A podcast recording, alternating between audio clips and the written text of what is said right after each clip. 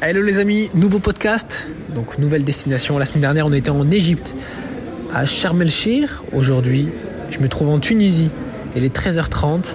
On est le mercredi 24 mai et euh, bah, je suis à l'hôtel en train d'attendre à Hammamet en Tunisie pour une nouvelle compétition. Samedi, c'est la Coupe continentale ici à Yasmin Hammamet et ça sera la dernière Coupe continentale que j'aurai de ma série là avant de repartir sur les Coupes du Monde. Let's go Badr Siwan, 28 ans. Triathlète représentant le Maroc à l'international. Dans ce podcast, vous allez suivre la route pour la qualification olympique 2024. Ce podcast s'appelle Badr Siwan, la route des Jeux olympiques. Saison 2.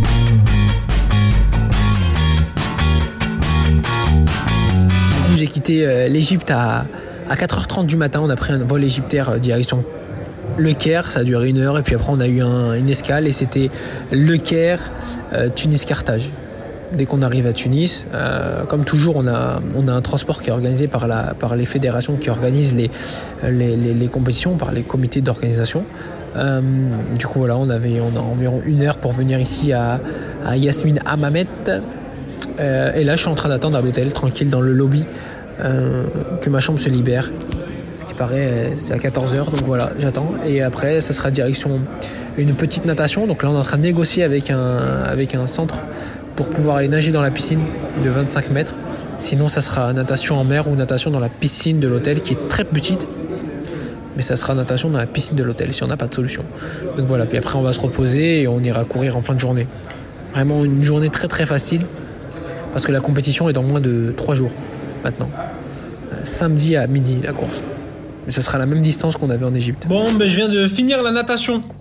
Je suis allé dans un hôtel euh, pour aller nager. Ce qui est compliqué en fait ici à Mamet, c'est qu'en fait il n'y a pas de piscine du tout, sauf des piscines à l'hôtel.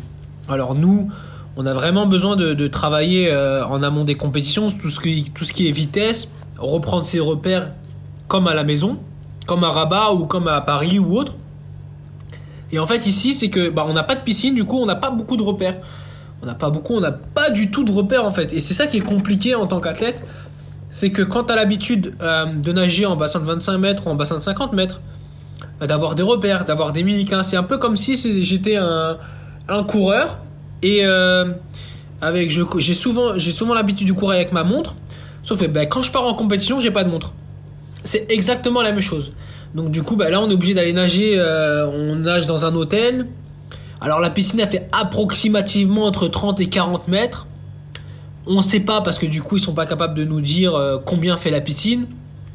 Mais bon, bah du coup, on a, j'avais une séance à faire. Bah compliqué de la faire entièrement en fait.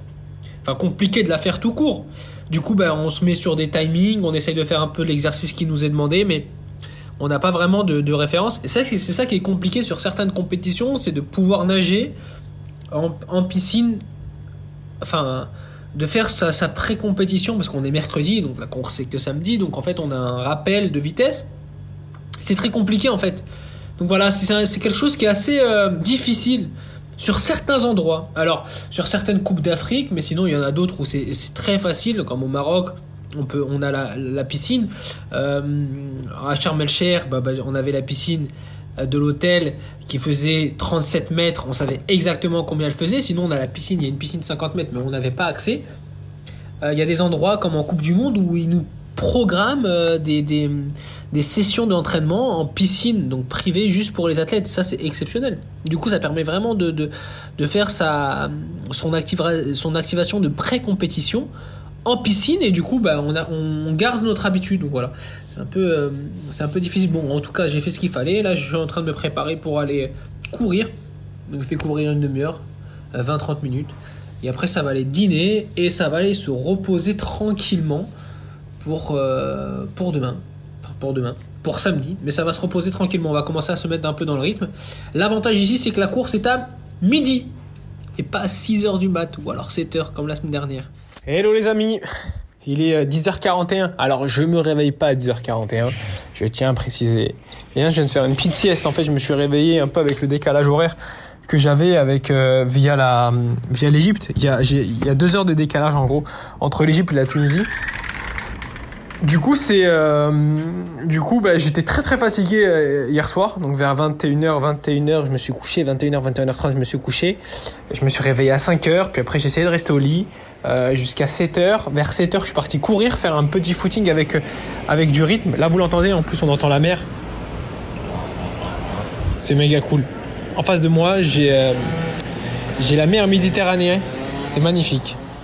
Euh, en gros, voilà, du coup, du coup, petit footing de 20 minutes avec, euh, avec 4 fois 1 minute d'accélération, histoire de réactiver le corps, histoire de réhabituer le corps à, tout ça. Euh, derrière, j'ai pris mon petit déj, je suis revenu au lit, je me suis recouché. Euh, le but, c'est vraiment de pouvoir se caler sur l'heure euh, tunisienne, hein, donc, euh, donc faire une sieste, faire des petites siestes la journée pour que le soir, j'arrive à me coucher vers 22h, 22h30 sans être trop fatigué pour après me réveiller à 7 8 heures euh, pour être euh, calé en gros sur l'heure tunisienne. Donc voilà. La direction la natation. Je vais dans la piscine comme hier. Euh, j'ai une petite séance à faire et voilà, ça va être cool. Let's go.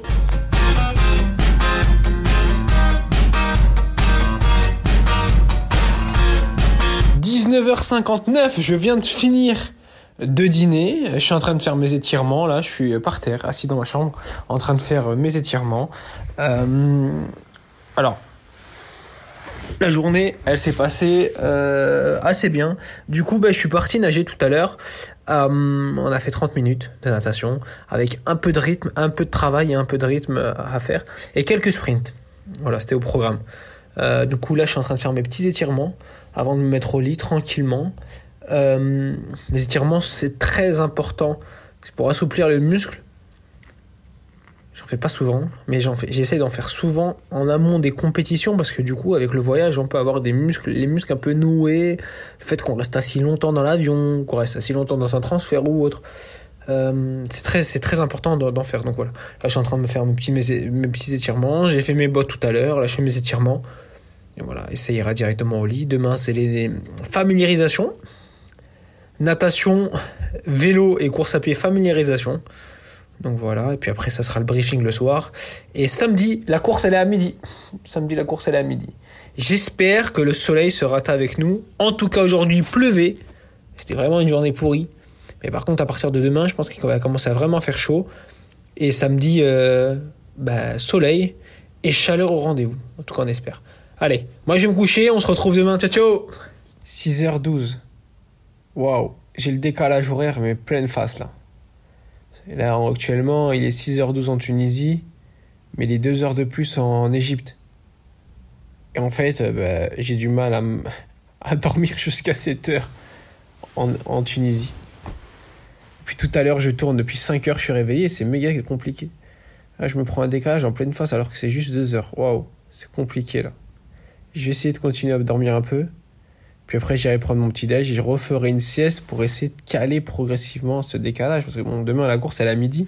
Alors si je me réveille à 5h du mat, c'est pas. C'est pas top quoi. 7h13. Bon, j'ai essayé de dormir un peu plus. J'ai pas réussi. du coup, je suis resté allongé, je me suis étiré, réveil musculaire en, en étirement sur le, lit, tranquille. Là, je suis en train de marcher. Direction petit déj, tranquille. À 11h, on a. À 11h de natation et vélo, familiarisation 11h midi. Après midi 30, 1h30. Natation et vélo, familiarisation. Course à pied aussi, mais bon, course à pied, on la connaît déjà, c'est sur un, aller-retour. Donc euh, ça va. Voilà, allez. On prend le petit déj, on se remet au lit un peu. On essaye de voir si on peut pas faire une petite sieste. Ça serait peut-être intéressant de faire une petite sieste aussi, comme ça on est, on est bien. Mais sinon, on va rester calme. De toute façon, on reste calme jusqu'à demain. Cet après-midi, on a le, le briefing, l'enregistrement et le briefing. Et demain, la course. Donc voilà, allez. J'ai son petit C'est dur les décalages horaires. hein.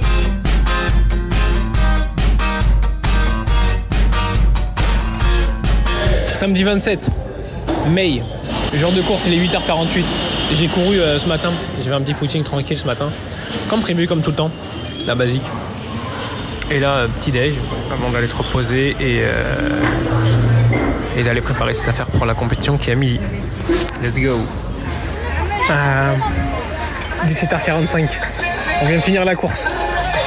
Euh, encore une très bonne course, vraiment je suis très content là, de, ce, de ce split, euh, de ce nouveau split ici en, en Tunisie.